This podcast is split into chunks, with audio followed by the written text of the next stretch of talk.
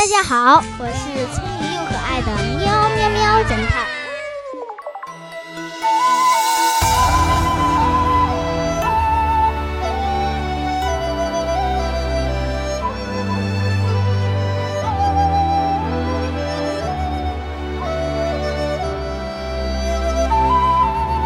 清明节又叫踏青节，是中国的一个传统节日。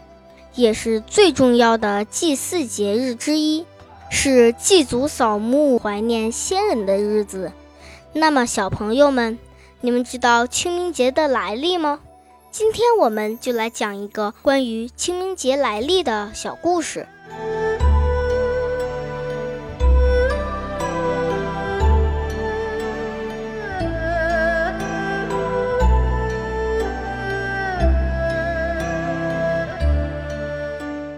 相传春秋时期，晋公子重耳为逃避迫害而流亡国外。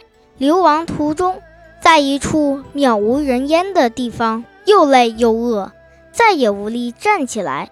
随臣找了半天，也找不到一点吃的。正在大家万分焦急的时候，随臣介子推走到僻静处，从自己的大腿上割下了一块肉。煮了一碗肉汤让公子喝了，重耳渐渐恢复了精神。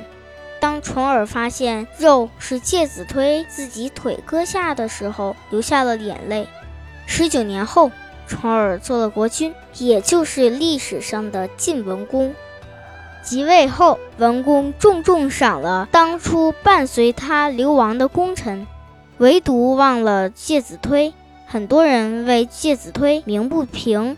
劝他面君讨赏，而介子推最鄙视那些争功讨赏的人。他打好行装，悄悄地到绵山隐居去了。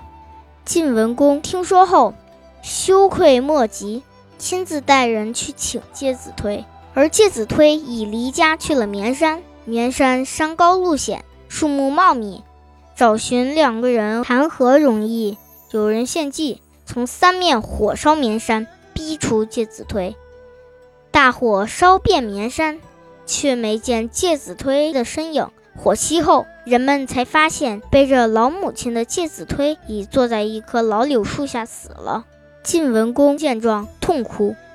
装殓时，从树洞里发现一血书，上写道：“割肉奉君，尽丹心。但愿主公常清明。”为纪念介子推，晋文公下令将这一天定为寒食节。第二年，晋文公率众臣登山祭奠，发现老柳树死而复活，便赐老柳树为清明柳，并晓谕天下，把寒食节的后一天定为清明节。